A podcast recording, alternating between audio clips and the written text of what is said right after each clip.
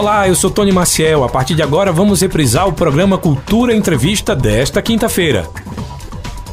Cultura Entrevista de hoje, esse dia 23 de março de 2023. Nós vamos conversar com a senadora da República pelo PT de Pernambuco, Tereza Leitão. Ela já está aqui nos nossos estúdios. Antes de a gente apresentar a, aí o assunto e os temas que a gente vai debater, deixa eu só pedir para vocês. Hoje a gente não vai receber mensagem de áudio para dar tempo da gente fazer todas as perguntas de vocês, tá? Mas eu já vou abrir o WhatsApp através do nosso 98109-1130 para que vocês possam fazer as perguntas de vocês e você também pode participar com a gente através do nosso Facebook. Lembrando que a gente está ao vivo pelo Facebook, pelo YouTube e ao final da entrevista a gente também fica com um link disponível lá no Spotify.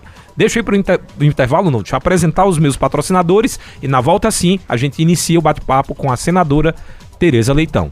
Cultura Entrevista. Oferecimento. Sismuc Regional. Seja sócio e usufrua de assistência médica, psicológica e jurídica. Odontologia, oftalmologia, além de convênios com operadoras de planos de saúde e lazer. Sismuc Regional, Rua Padre Félix Barreto, número 50, bairro Maurício de Nassau. Fone 3723 6542. Começou a promoção da loja Vida e Co em Chovais. Descontos de até 50%. Corre e aproveita. Avenida Gamenon Magalhães, telefone 3719-0360. Instagram, arroba Vida e Co em Chovais. Nas farmácias Oliveira você encontra medicamentos pelo menor preço e ainda divide em até 10 vezes sem juros nos cartões. Ligou, chegou. 981062641. Na Avenida Gamenon Magalhães e no bairro Santa Clara. Casa do Fogueteiro e Utilidades. Tem novidades todos os dias. Rua da Conceição Centro. WhatsApp 9 8178-7512 e nos siga nas redes sociais, arroba Casa do Fogueteiro. Agora sim, o Cultura Entrevista inicia oficialmente. Vou abrir mais uma vez o nosso WhatsApp. Se você quiser interagir com a gente, o número é o 98109-1130. Lembrar que a gente já está disponível também online pelo Facebook. Você tem como assistir, mandar o link aí para seus amigos. E ao final da entrevista, você também vai ter o acesso ao link do Spotify, que essa entrevista ficará disponível. E hoje a gente tem o prazer de entrevistar a Tereza Leitão, que é a primeira mulher a representar Pernambuco no Senado Federal Tereza Leitão, seja muito bem-vinda à Rádio Cultura e ao Cultura Entrevista. Boa tarde para você, tarde. Tony. Boa tarde para todos que fazem Rádio Cultura. O prazer é todo meu de estar aqui mais uma vez presente. Quero cumprimentar os que me acompanham aqui no estúdio, né? O vereador Jorge Quirino, o presidente do PT, Léo Bulhões, é, o nosso amigo, que também foi candidato recentemente, Gilberto né? De Gilberto de Dora e o presidente do PT de Belo Jardim, né? Bruno Galvão, fora vários municípios que estão aqui nos acompanhando, o presidente de PT de Agrestina, né? São Caetano, o, veri o vereador é, de Itacaimbó, a presidente do PT de São Caetano, é, Rosa, mas quem, Léo? E o pessoal daqui. A Agrestina já falei, Van Veras, né? Eu vou fazer o contrário. Pra você ver, viu, como sua rádio tá atraindo pessoas para essa, essa, esse nosso bate-papo. E eu vou pedir já a vocês que foram citados ou não, mandem as mensagens para cá, porque aí sim eu dou um abraço em vocês, a Tereza Leitão. Primeiro eu queria começar a entrevista é, de uma forma muito simbólica. Ontem é, teve aquele encontro né, do presidente Lula, onde vocês estavam presentes. Houveram alguns episódios, mas o mais divulgado, obviamente, foi com a governadora Raquel Lira, né, onde ela foi vaiada. Também houve a vaia do, do João Campos, mas talvez não tenha tido essa repercussão tão grande. Aí a, entra uh, o meu questionamento. Será que o fato de ser mulher parece que fica mais fácil de vaiar? E segundo, é, acho que todo mundo me pediu para falar isso para vocês, né? E eu quero que você leve esse abraço e, e, essa representatividade de todas as mulheres que naquele momento que ela estava sendo vaiada se levantaram e foram dar um apoio, né? Mostrando que realmente se mexeu, ali sim se mexeu com, com uma, mexeu com todas e que a gente pode ser adversário, discutir, mas a gente não precisa ter o outro como inimigo. E eu achei muito bonito e simbólico, e muita gente pediu que eu iniciasse a entrevista mandando esse parabéns de reconhecimento a vocês. E eu queria saber se ainda é tão difícil a mulher na política conseguir ter esse respeito maior do que o homem. É, eu fui uma das que me levantei.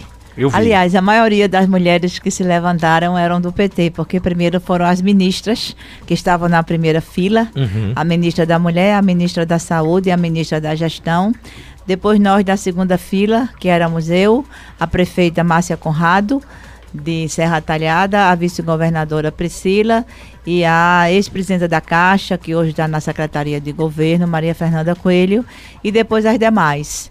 Isso se chama sororidade independente de, de, toda a oposição, a gente não votou em Raquel, você sabe que o PT apoiou no segundo turno Marília, uhum. mas isso se chama, primeiro o que Lula disse ao final, o respeito a uma autoridade que o povo fez governadora. Né? Então, respeitar uma autoridade que o povo democraticamente elegeu é também respeitar o povo. Sim. Né? E eu acho, sabe, é, é, Tony, que Lula se tocou por dois motivos. Primeiro, porque ele veio lançar em Pernambuco um programa de alcance social imenso. O plano de aquisição de alimentos não é simplesmente plantar, colher e vender. Quem prestou atenção à fala dos trabalhadores rurais, das representações das entidades, incluindo a FETAP, a nossa companheira Cícera fez uma fala muito contundente. É, sabe do alcance desse programa. Teve um blogueiro que disse: Ô, oh, Tereza, ele nem vai falar de educação. Eu disse: Como não? Ele vai lançar o plano de aquisição de alimentos, onde está incluída a merenda escolar. Uhum. Como é que você pode prever uma educação de qualidade, uma escola que consiga manter o aluno, se o aluno não tem comida em casa? A merenda escolar hoje é a, para alguns segmentos, né, para alguns setores, algumas comunidades, é com certeza a refeição com maior valor nutricional e para alguns a única. É claro que eu aplaudo isso, é claro que tem a ver com a educação. Né? Eu acho que teve esse simbolismo, por quê? Porque Lula foi um sobrevivente da fome. Uhum. Ele se tocou, além de ser um programa importante para o governo, para o nosso governo, porque ele vai novamente tirar o Brasil do mapa da fome, é uma coisa que, como o poeta disse, ele viveu. Aqui muita gente não passou fome. Aquele povo que estava ali no auditório, no, no, no, Geraldão, podia ser que alguém tivesse passado fome, mas a grande maioria não passou. Mas Lula passou. Então tinha esse simbolismo, infelizmente, os, do, os, os, segmentos que estavam lá vaiando a governadora, além de não a reconhecerem como não é, a autoridade máxima do Estado, que é um, um equívoco, também não conseguiram empatia com os trabalhadores do campo que estavam lá. Tinha vários segmentos de trabalhadores, dois vaiaram. Mas os principais atores ali não era eu, não era Lula, não era Lula, claro, não era a governadora, não era o piso disso, era, era o programa. Os agricultores fizeram um painel lindo, lindo, um painel todo de frutas e verduras. E as frutas escreviam PAA, e eu vi quando os ministros tiraram a foto com Lula nesse painel, que deve estar aí pelos blogs, pelos jornais. E quando terminou a foto, Lula disse: tá bom, agora vocês saiam, porque eu quero tirar uma foto com quem plantou e com quem colheu. Então, esse significado é uma coisa tão emblemática que eu acho que Lula realmente se tocou e terminou falando o que todo mundo sabe que ele falou, né? E nós mulheres também. Eu sei que na política a gente ainda é minoria. A é. gente ainda é minoria, não foi um espaço historicamente pensado para nós. Nós ocupamos esse espaço. Né, pelas nossas precursoras. Ontem eu recebi um prêmio, eu e mais oito mulheres, é, Nízia Floresta. Nízia Floresta foi uma dessas precursoras lá no século passado, no século antepassado, aliás, final do século XIX, início do século XX, que desbravou o mundo com seu feminismo naquela época. Se não tiver uma ou outra que faça isso, o que dirá das que virão depois de nós?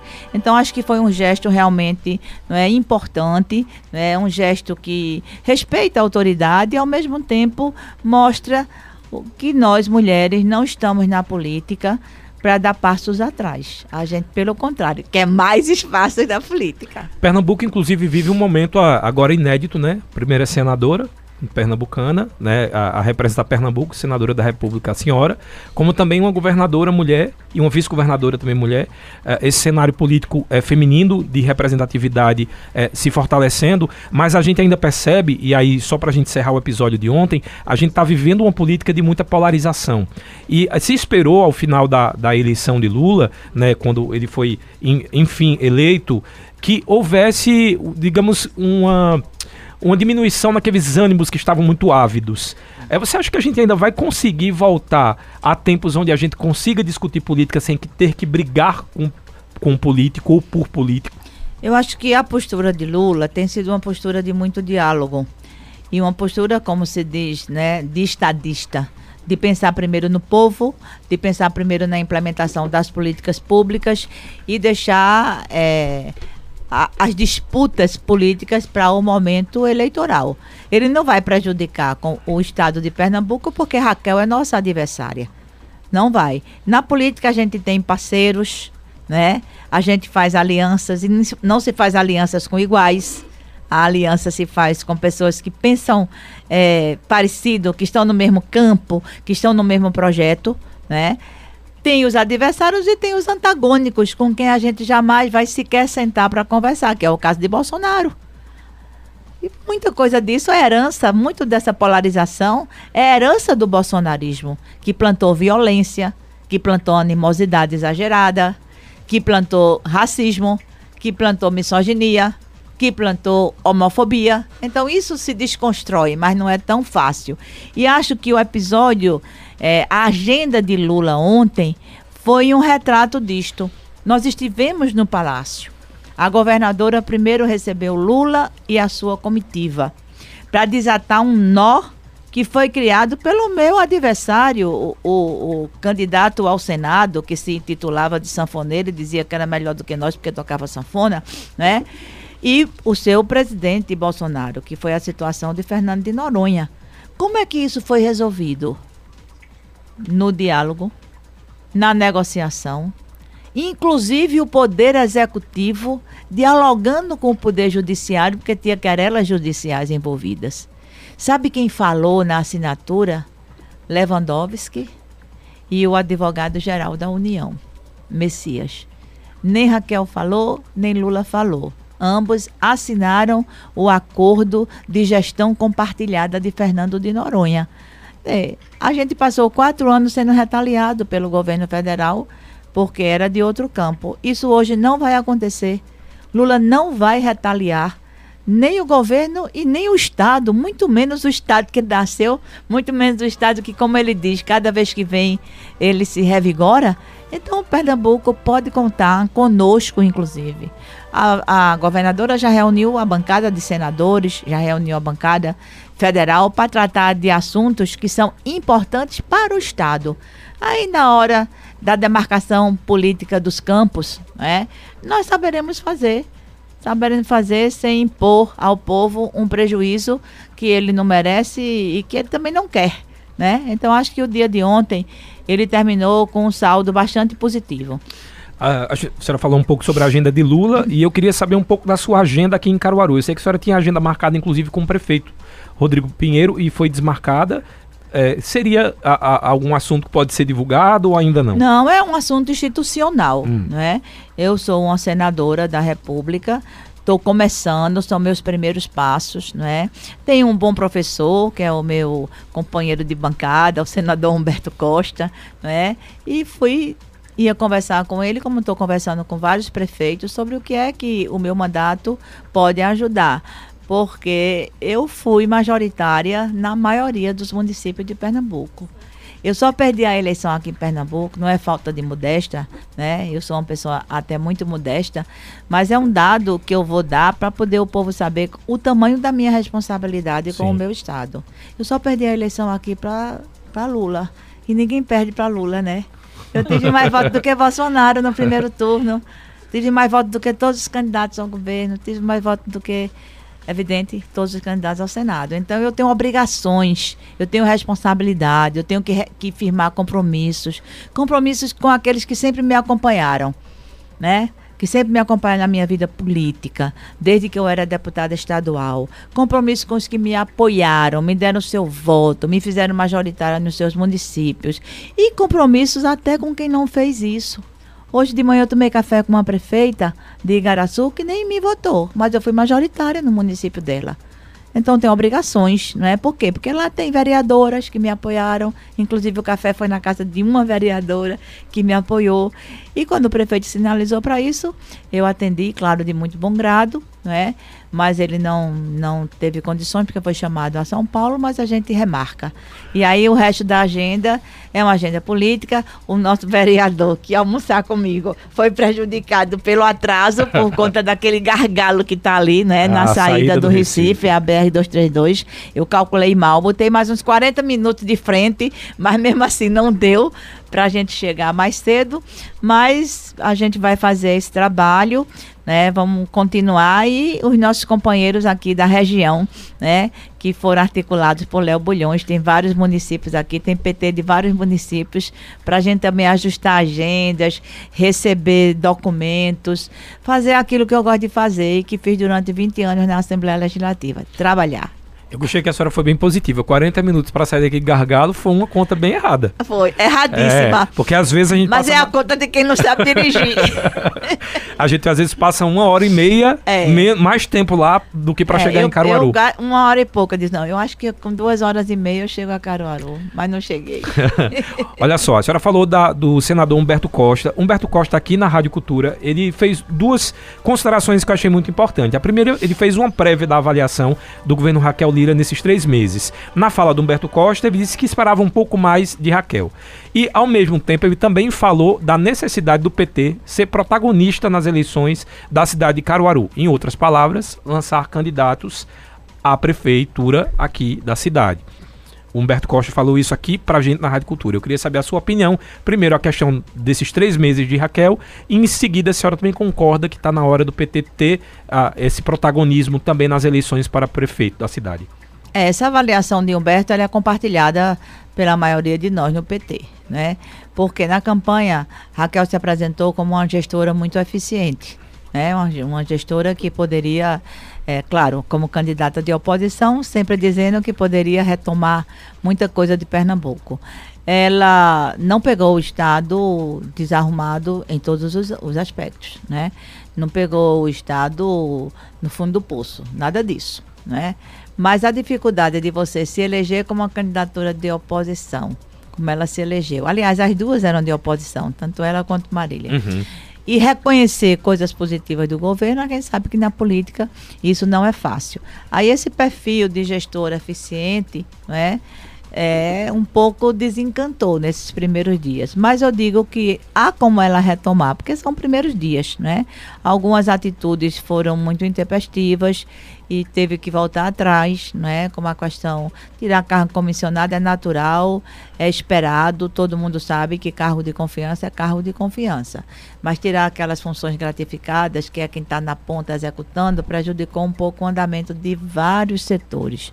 Mas agora, se, se voltando é, nesse aspecto, há uma tomada de decisão e eu, eu concordo com o Humberto. Eu esperava mais. Mas, mas, né? mas, né?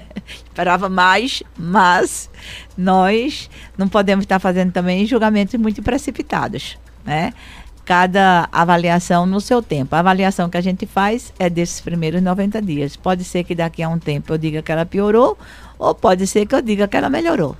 Vamos agora para a pergunta. Caruaru. É, que eu não vou Bom, deixar. Deixa até porque não. tem uns nomes que eu vou, eu vou jogar aqui no Jogue. ar, a gente tá filmando. Então, certo. depois eu vou mandar para aquele especialista para saber se vai ter alguma é, possibilidade de ter uma caída mais para um candidato ou para outro. Eu vou soltar uns nomes aqui que eu já tenho acesso que poderiam certo. ser esses candidatos do PT. Olha, Vamos lá. O PT vai fazer uma discussão dos palanques municipais sempre como a gente fez, é, referenciado pela diretriz nacional.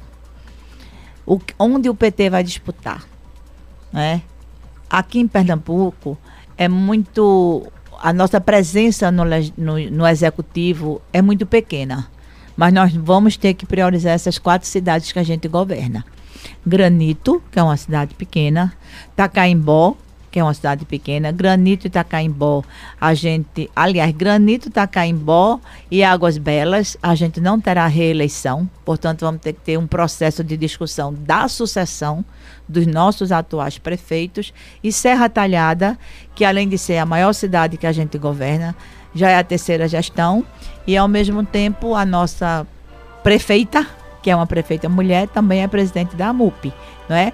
Essas quatro cidades, com certeza, nós vamos ter candidaturas ou influenciar no processo de manutenção da gestão. Os grandes centros, onde se inclui Caruaru, onde se inclui Petrolina, onde se inclui Olinda, que é a minha cidade, onde se inclui Jaboatão, onde se inclui é, outras cidades da região metropolitana, que o PT cresce. Eu acho que o que a gente não pode fazer é aventura em determinadas cidades que o PT não está nem organizado. Ah, mas em Caruaru o PT não tem é, vereador. Já teve bons vereadores, pode ter mais. Mas tem um partido organizado. Hum. Eu não estou fazendo missa de corpo presente. Porque eu digo onde eu vou. E peço, inclusive, aos outros que se espelhem. No, o PT de Caruaru é um partido orgânico. Eu não comecei apresentando a minha solidariedade aos atingidos pelas enchentes, mas o PT de Caruaru já fez isso, inclusive providenciando cestas básicas. Então é um partido que vive a cidade. Aproveito para apresentar toda a minha solidariedade, tanto a Caruaru, quanto a Toritama, quanto a Santa Cruz do Capibaribe. Não é? Olinda tem enchente, a gente sabe o que é lidar com isso. Não é, não é fácil, não é? Então, eu acho sim, eu concordo com o Humberto. Caruaru é uma cidade importante para a gente, pela sua localização, pelo que a gente já construiu como partido, pela votação dos nossos candidatos proporcionais, deputado federal, deputado estadual. Tem uma deputada estadual eleita que é de Caruaru e tem toda essa condução que o Léo Bulhões dá com muita abertura, fazendo com que o PT seja um partido presente na vida da cidade. Acho que se apresentar uma candidatura, certamente não vai espantar ninguém.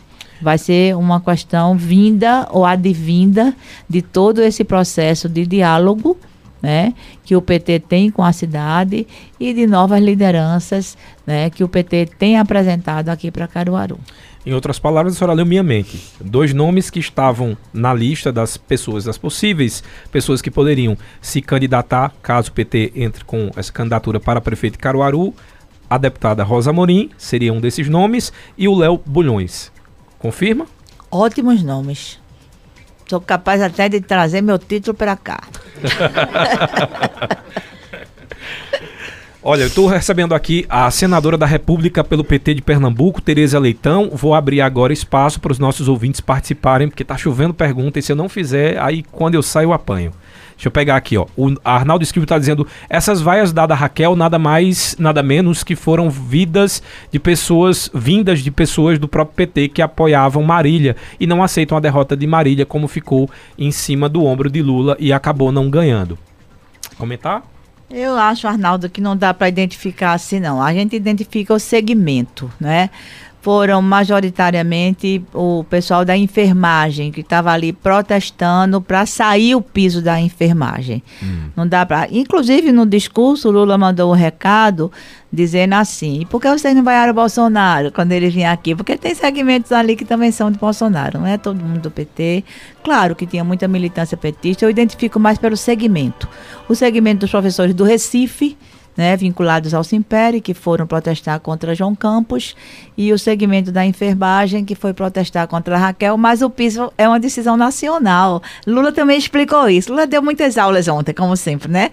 E uma das aulas que ele deu foi de onde vem o piso e por, e por que é que o governo nacional, o governo federal, ainda não pode fazer valer o piso antes que saia é, o, o, o processo judicial que foi interposto pelo setor privado, né, no Supremo Tribunal Federal. Então, enquanto não sair a sentença, a gente está tentando, inclusive, que essa sentença saia logo, porque temos também as santas casas, que estão com dificuldade muito grande. O que é que está acontecendo na prática? Se a gente não tratar esse piso bem direitinho, não vai mais haver contratação de enfermeiros via CLT ou via efetivo. Vai ser tudo PJ. Vai ser tudo PJ. Tem que ter muito cuidado com isso. Naí Batera, boa tarde, Tony. Boa tarde à senadora que votei nela com o maior prazer. Senadora, por causa de um juiz parcial, o Lula foi proibido de virar ministro, foi preso, foi proibido de dar entrevista, foi proibido de ir ao enterro do irmão. Aí o Lula sai da prisão e, ao invés de querer vingança, o governo dele salva a vida do juiz e da família dele. Isso se chama responsabilidade com a República. Rep, quando a gente diz relação republicana, é que as instituições elas têm que ser impessoais. É muito, muito interessante sua pergunta, Naí. Moro foi salvo pela Polícia Federal, hoje administrada pelo governo Lula, pelo Ministério da Justiça de Flávio Dino, quando Moro partidarizou, instrumentalizou esses órgãos contra Lula. Por isso que a política é interessante. A melhor coisa na política é um dia atrás do outro. Zé de Paula de Sairé está dizendo: votei na senhora e voto de novo. Paulo Roberto do Cidade Jardim, muito boa tarde, ouvintes da Rádio Cultura. Deixa eu só pedir que vocês mandem uma, as perguntas um pouco menores para a gente conseguir ler aqui. Vamos tentar. É, muito boa tarde, ouvintes da Rádio Cultura. Tony, é, olha, meu querido irmão, aqui é Paulo Roberto do Estado de Jardim, pergunta à senhora senadora se ela pode levantar essa tese aí do auxílio ao aposentado e saúde auxílio, como também o auxílio moradia para aposentados e para o trabalhador. Esse sim é que necessita. Manda ela levantar essa bola lá no Senado. Auxílio, alimentação, qual, no qual o trabalhador o aposentado do salário mínimo possa fazer uso. Sei se foi uma sugestão. É, tem, a, tem segmentos profissionais, Paulo Roberto, que tem. Né? Tem segmentos que tem, tanto na, nas empresas privadas, não é? quanto nas, na, na administração pública. Na Assembleia e, e, no, Senado, no Senado. No Senado, os servidores têm um, um auxílio alimentação que é vem em forma de dinheiro, né? Vem por dentro do salário. Para aposentados, eu acho muito difícil, a não ser que seja previsto incorporação nos proventos. Todas as gratificações, auxílios, benefícios que não são salário, ao se aposentar, a pessoa tem que saber se no contrato, se no plano de cargos, né, se naquele município, se naquela firma, aquilo é passível de incorporação aos proventos. É muito difícil, mas pode ser que haja. Se houver, isso vem para cá. E no Senado, o que a gente está discutindo e o que a gente precisa ter muito cuidado com os aposentados é, é paridade, né? É paridade dos proventos dos aposentados com os ativos. Mais Zé uma... de Paula, um abraço e obrigada. Mais um abraço aí do Gaspar Ferreira, tá dizendo boa tarde, reparte por gentileza a nossa senadora, que nós fazemos parte do PT de Camusim de São Félix, estamos na escuta e torcendo bastante pelo seu desempenho aí à frente do Senado. E seu presidente tá aqui, César Lucena. Ó, tem mais perguntas aqui. Ricardo, subtenente do, da, do bairro das Rendeiras, colocou: por que o PT não quer a CPI do dia 8 de janeiro? O que tem a esconder na hora de mandar prender e acusar souberam. Cadê a transparência? Será rabo preso, senadora? Não, de jeito nenhum, até porque a gente está investigando. O que aconteceu com essa CPI é que ela foi feita de forma inadequada ao regimento das casas legislativas. Lembrem que 8 de janeiro era um período de recesso. Como é que se pede uma CPI no recesso? Quem assinou, assinou no recesso. Alguns que assinaram não foram reeleitos, não são senadores mais, terminaram seu mandato. Então a CPI se tornou inócua porque há investigação. E há investigação imparcial. Algumas pessoas já foram soltas, inclusive. A investigação é tão imparcial que Moro foi defendido e salvo. Né? Espero que sim. Eu sou contra qualquer atentado contra a vida, né? Pela própria, pelo próprio Ministério da Justiça, que é quem está investigando o vandalismo no dia 8 de janeiro.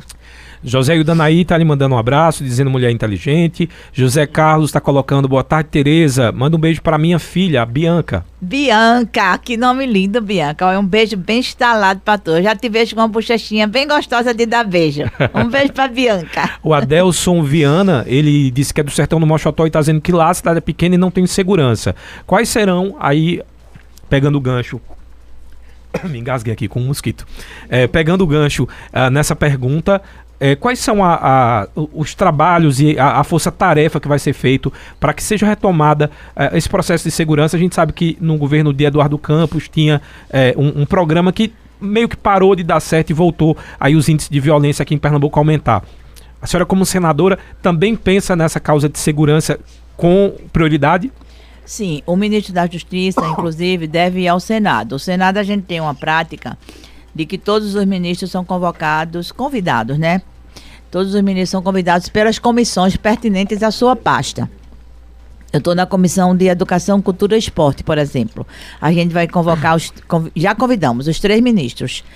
É, o da Educação, Camilo Santana, né, o da Cultura, Margarete Menezes, e do Esporte, Ana Moser. E assim também ocorrerá com o ministro da, da, da Justiça, onde nós vamos tratar desse plano global, porque muita coisa e muitas políticas públicas, elas são compartilhadas. Né? A, a, segurança não é feita só pela Polícia Federal. A Polícia Federal tem um outro ramo, né? uma outra dimensão de atribuições. Mas a União tem que dar apoio ao Estado nas suas seguranças próprias e aos municípios nas suas seguranças próprias também. A questão das guardas municipais, eu sei que vai ser um, um, uma, um tema que vai voltar é um tema que sempre volta até a gente ter uma resolução mais redonda em relação às atribuições. E eu estarei envolvida nisso com o seguinte preceito: defender a vida, defender a integridade das pessoas. Nós mulheres, inclusive, temos que fazer isso com muito vigor, porque nós somos muito vítima dessa violência urbana, né? E vincular a política de segurança a uma política de urbanização, a uma política de cidades mais bem cuidadas, uma cidade bem iluminada, por exemplo. É uma forma de você também reduzir coibir, reduzir, não é? Uma cidade onde as pessoas têm um emprego, onde as pessoas têm educação. A segurança ela não é solta, né? ela é, é compartilhada com outras políticas. Eu vou fazer um rápido intervalo aqui na Cultura, 2 horas e 32 minutos. Eu estou recebendo a senadora da República pelo estado de Pernambuco, Tereza Leitão, do PT. A gente vai para um rápido intervalo. Estou recebendo as perguntas de vocês aí pelo WhatsApp. Agora eu vou começar a olhar as perguntas também do Facebook e lembrar que a gente fica disponível lá no Facebook, como eu acabei de falar, no YouTube e ao final da entrevista o link também vai ficar disponibilizado para que você disponibilizado para que você possa mandar no grupo dos amigos, tá? Então não perde tempo se tiver alguma pergunta para fazer, o nosso WhatsApp é o 98109 1130. Daqui a pouco a gente volta. Cultura Entrevista, reprise. Estamos apresentando Cultura Entrevista, reprise tem um programa ao vivo e tem um programa fora do ar. Nesse programa fora do ar me avisaram que o senador Rogério Carvalho disse que em pouco tempo a senhora já está aí garantindo a, simpa a simpatia lá no Senado. É nosso representante na primeira secretaria, uma pessoa muito experiente, foi nosso candidato a governador em Sergipe, quase ganha a eleição, perdeu por pouco. É uma pessoa que me ensina muito também, Rogério. Eu acho que o nosso santo bateu, por isso que ele está sendo tão generoso comigo.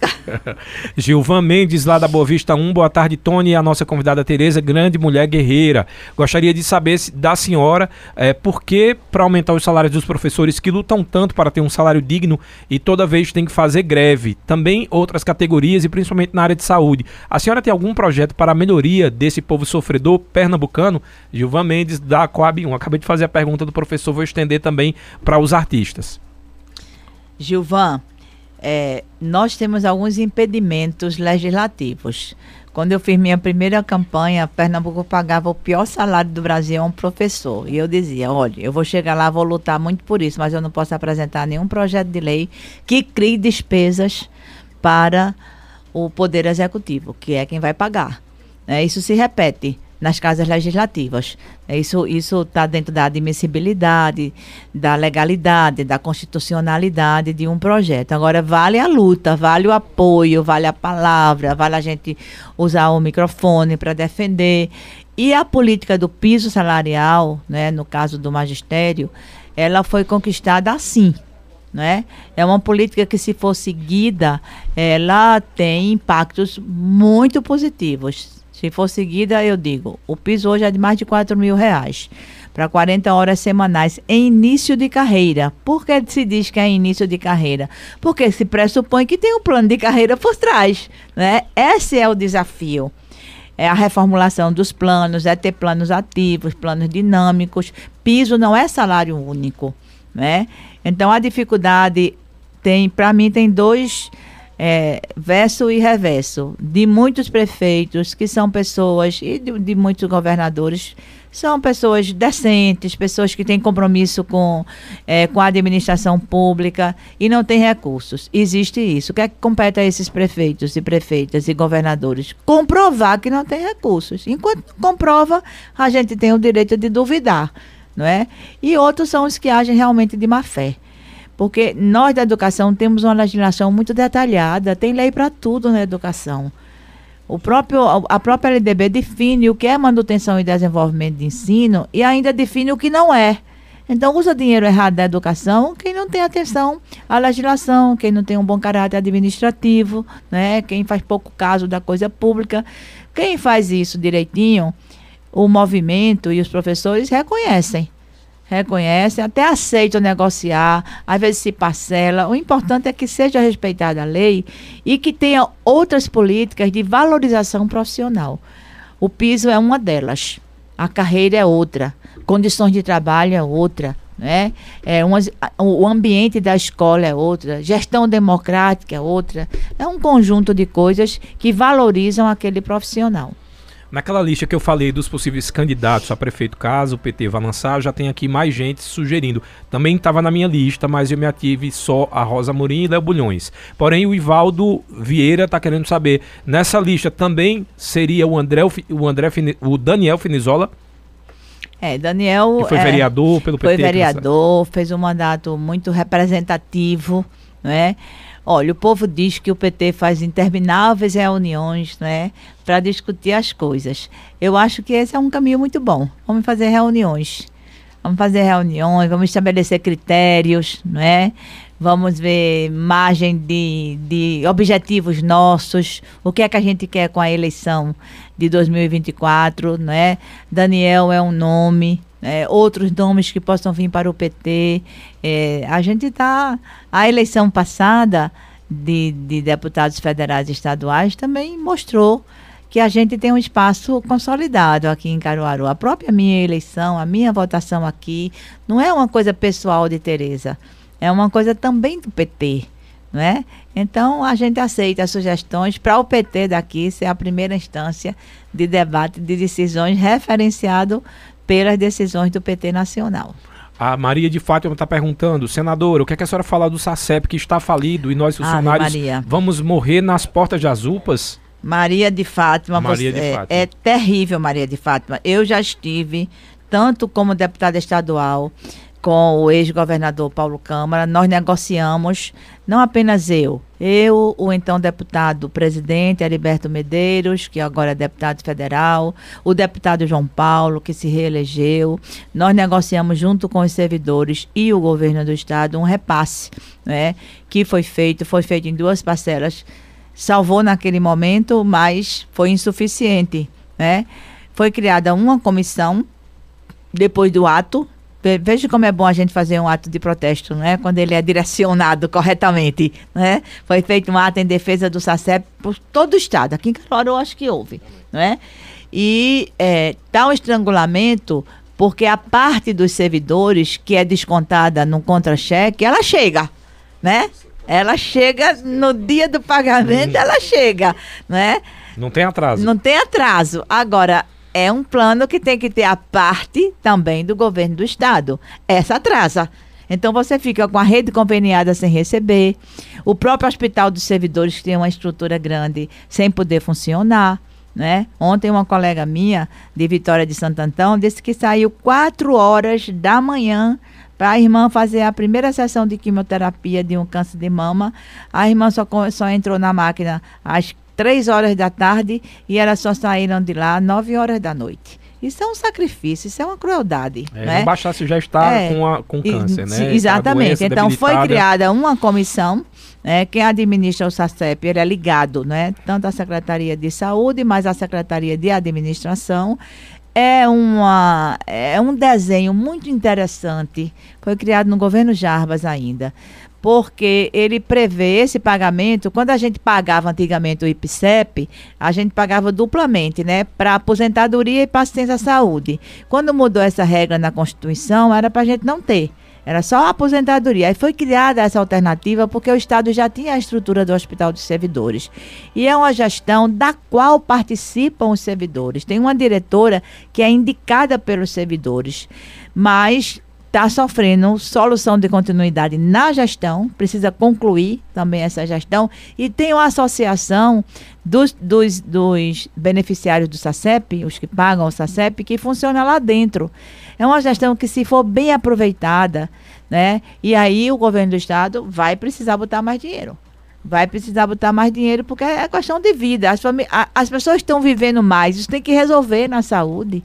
Não dá para as pessoas morrerem por falta de assistência à saúde, já que a gente conquistou um índice maior né, de expectativa de vida. Já alterou-se também para ter mais beneficiários, né? já se alterou segurados que pode ter dependentes, já incluiu os contratados.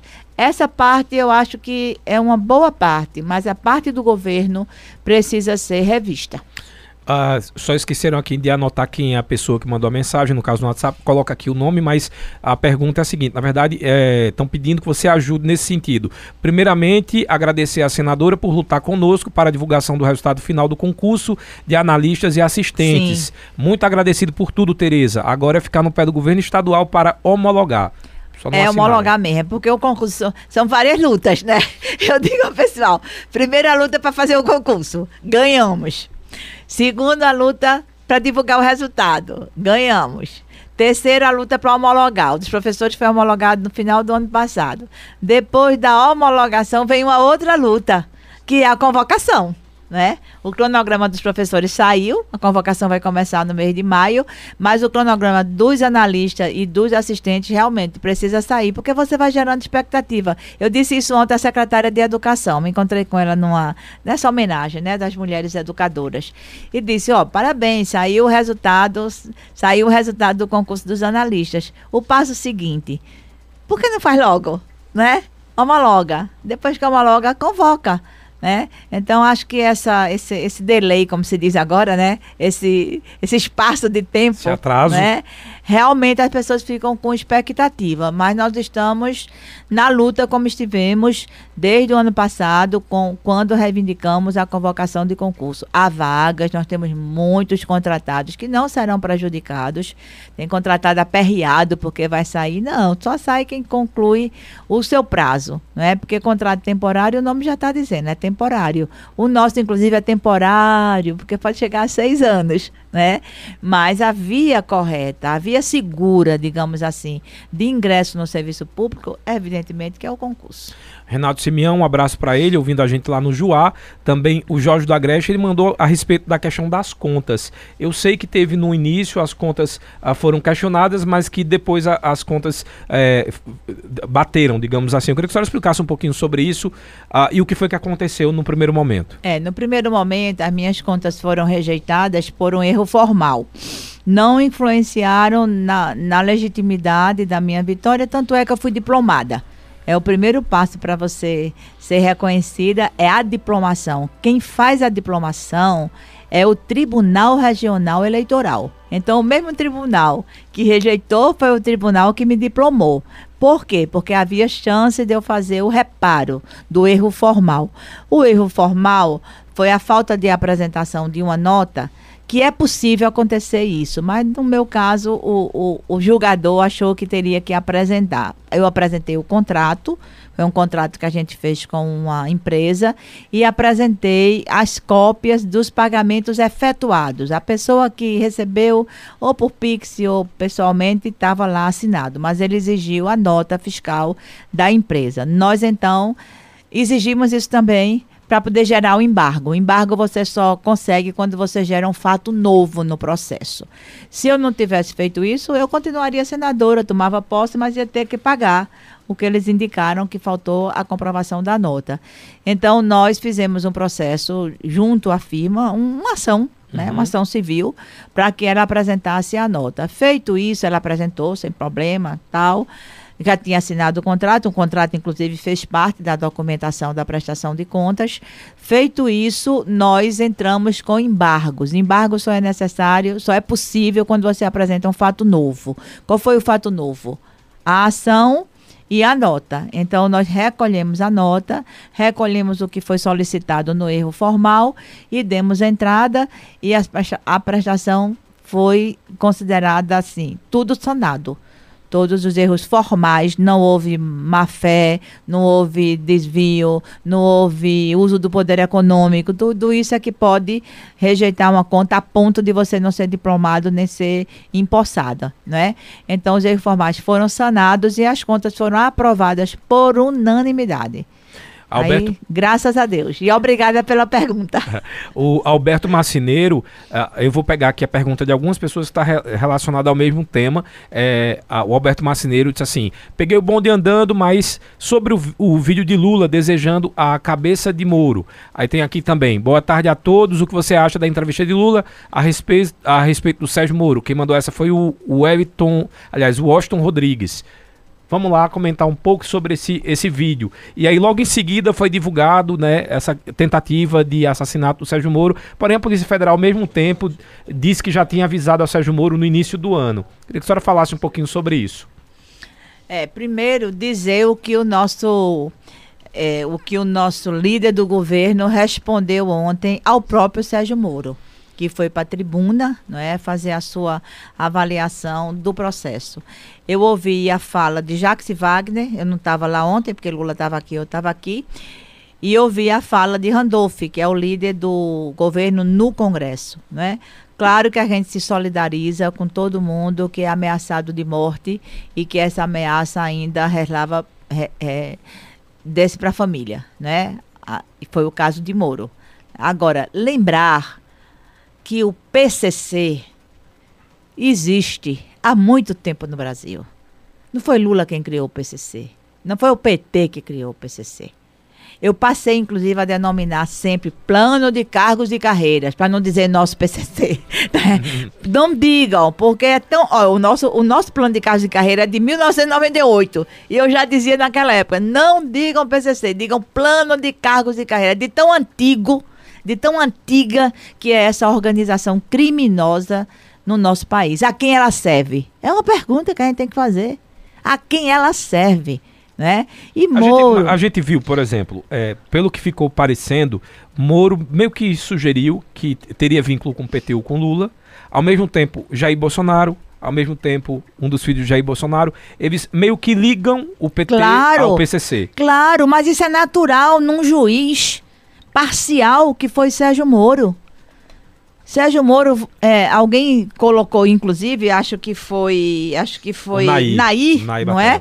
Nair, é, de, sugerindo, inclusive, que devia ter tido vingança por tudo o que Sérgio Moro fez, na sua parcialidade, na sua falta de profissionalismo com o presidente Lula, porque tinha que prender, porque Lula não podia disputar a eleição de 18, porque Lula não podia ir ao enterro do, do irmão, porque Lula foi para o enterro do, do neto, daquela forma que foi, parecia que estava se conduzindo um grande criminoso, cheio da, daquele aparato policial todo. Tudo isso foi feito, mas Lula saiu da prisão. Hoje, Moro não tem a capacidade de julgar, nem que continuasse juiz, nem de julgar, porque ele julgou inde, inde, indevidamente o foro não era aquele. Aí quem foi que deixou de ser juiz para ser ministro da Justiça do governo que ele ajudou a eleger? Moro. Quem foi que disse que ia deixar de ser juiz, de, de ser ministro do governo que ele ajudou a eleger porque tinha interferência de Bolsonaro na Polícia Federal? Moro. Quem foi que disse que política só fazia estragar o mundo? E agora é senador da República via política. Moro. Então, o que esse homem diz não se sustenta. Não se sustenta. Os argumentos dele, assim como foram no processo de Lula, estão sendo no Senado. São argumentos que não se sustentam pela vida, né? A, a, curta vida dele. Quem era Moro antes de ser o juiz do processo de Lula? Ninguém. Quem conhecia aquela criatura? Ninguém. Ele se fez ali, né? A estrela da moralidade, a estrela né, de combate à corrupção e foi para o governo mais corrupto registrado nos últimos anos da República. cujo ministro da Educação negociou com barras de ouro, cuja mulher e ele próprio receberam joias de qual valor? Eu nem sei contar, nem Mais de, quase Eu não sei milhões, contar né? quantos Quase. braços, quantos É. pescoços, quantos dedos, quantas orelhas são necessárias para usar todo o valor daquelas joias. Nem Então, se eu botasse o meu carro na orelha. Exatamente. Então, é, Tony e, e prezados ouvintes, isso é briga política que eles querem fazer. Mas você não acha Né? que, que esse comentário de Lula, né, da forma que foi dita, que que é no tom de vingança, e ao mesmo tempo coincidindo com essa informação, embora a própria Polícia Federal já tenha dito que Moro tinha sido avisado desde Tinha janeiro. sido avisado, Então foi- não precisava ter dado. Ter dado. Isso, inclusive, é uma coisa que pode prejudicar mais a investigação. Ele, como juiz, não podia ter feito isso. Ele devia ter esperado. Mas será que. Aí, aí a pergunta. Aí, por que foi que ele fez isso? Né? Por que foi que ele fez isso? Porque Lula tinha falado. Pois é. Então, na sua- ele na não sua con- esquece Lula. Ele não esquece. Ele então, na sua concepção, ele usou o momento que Lula tinha falado que queria se vingar, né, na- nas palavras, e ele logo em seguida divulgou essa informação para se atrelar que uma coisa tem a ver com a outra. Exatamente, exatamente. Foi assim que ele fez aquele famoso BioPonte. Né? Porque ele, como juiz, sabe o valor de uma investigação ser mantida em sigilo.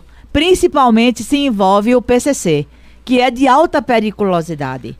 Não só de alta periculosidade no agir, como no aparato.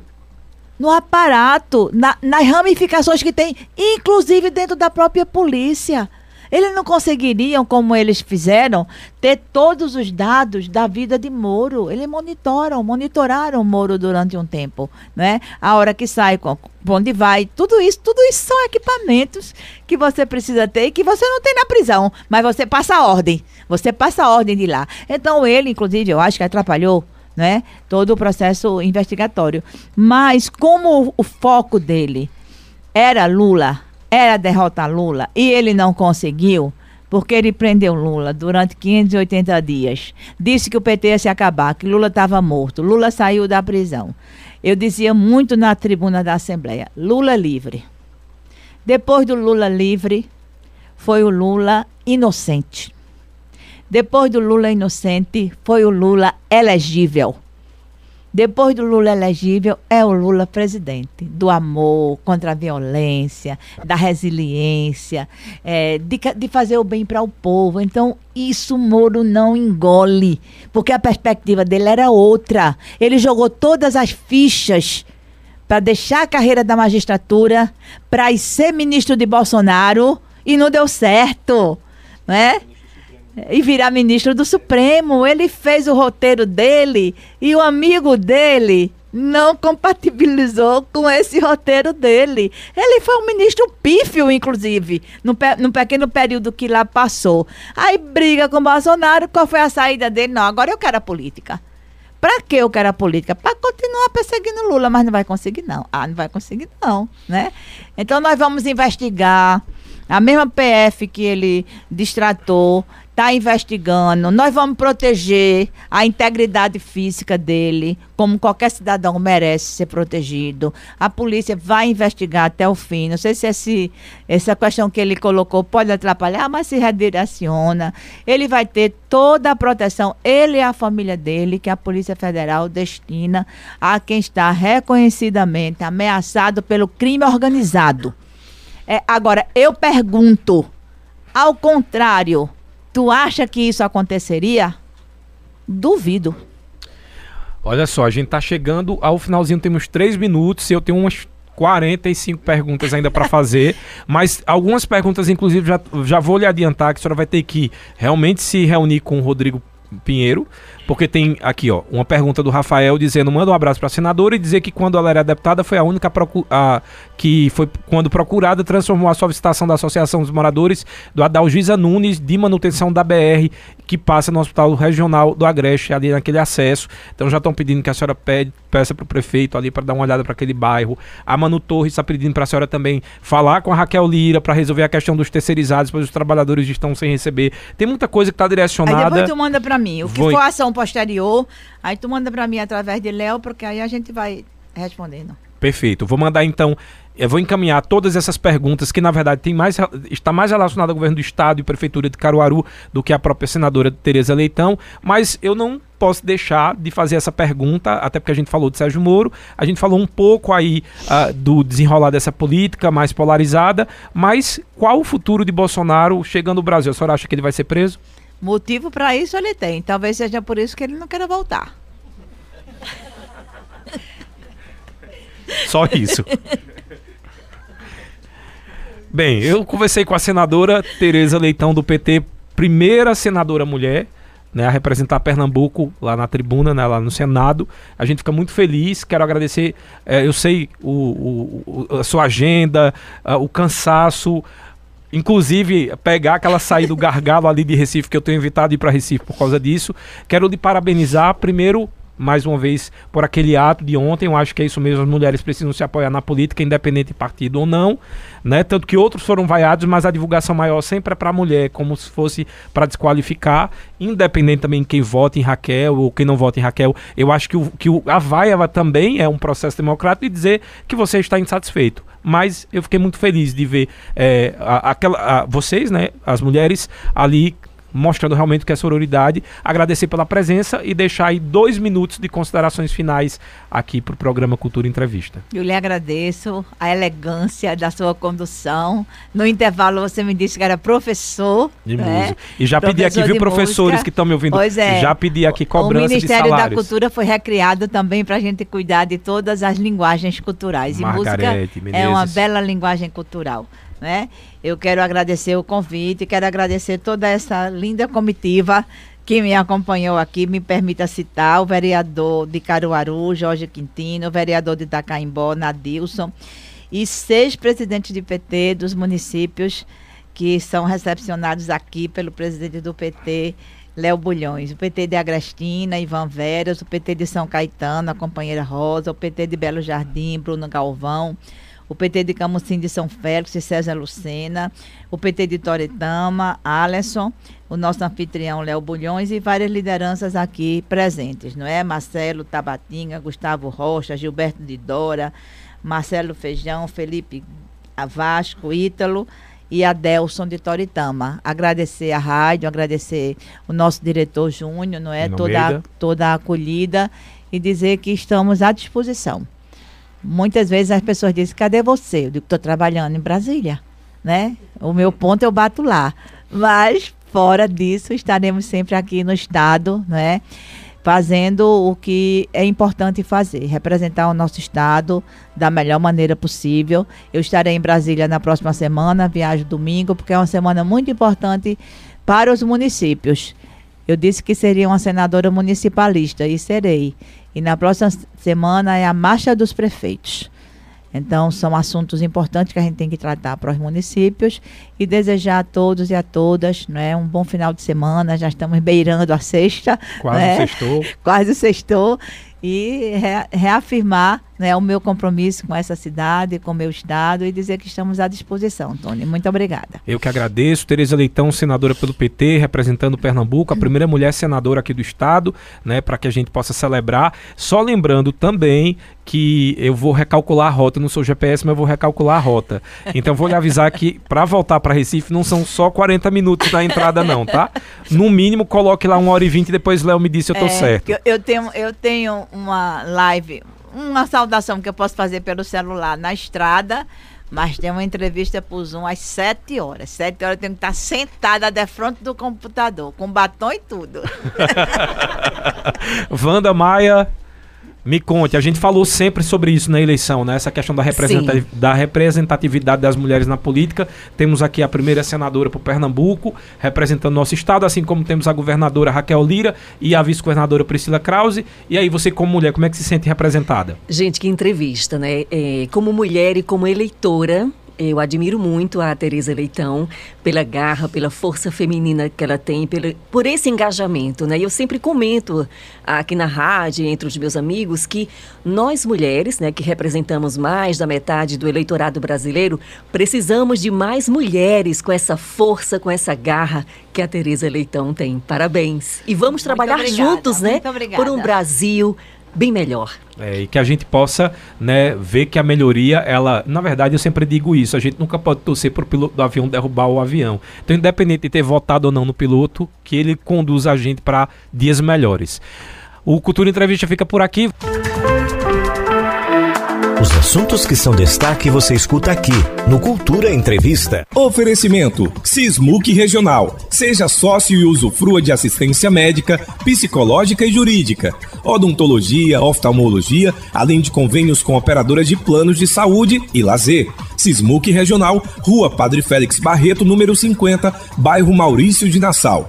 Fone 3723-6542. Começou a promoção da loja Vida e Co Enxovais. Descontos de até 50%. Corre e aproveita. Avenida Gamenon Magalhães, telefone 3719-0360. Instagram, arroba Vida e Co Enxovais. Nas farmácias Oliveira você encontra medicamentos pelo menor preço e ainda divide em até 10 vezes sem juros nos cartões. Ligou, chegou. 981062641, na Avenida Gamenon Magalhães e no bairro Santa Clara. Casa do Fogueteiro e Utilidades. Tem novidades todos os dias. Rua da Conceição Centro. WhatsApp 9 8178-7512 e nos siga nas redes sociais, arroba Casa do Fogueteiro.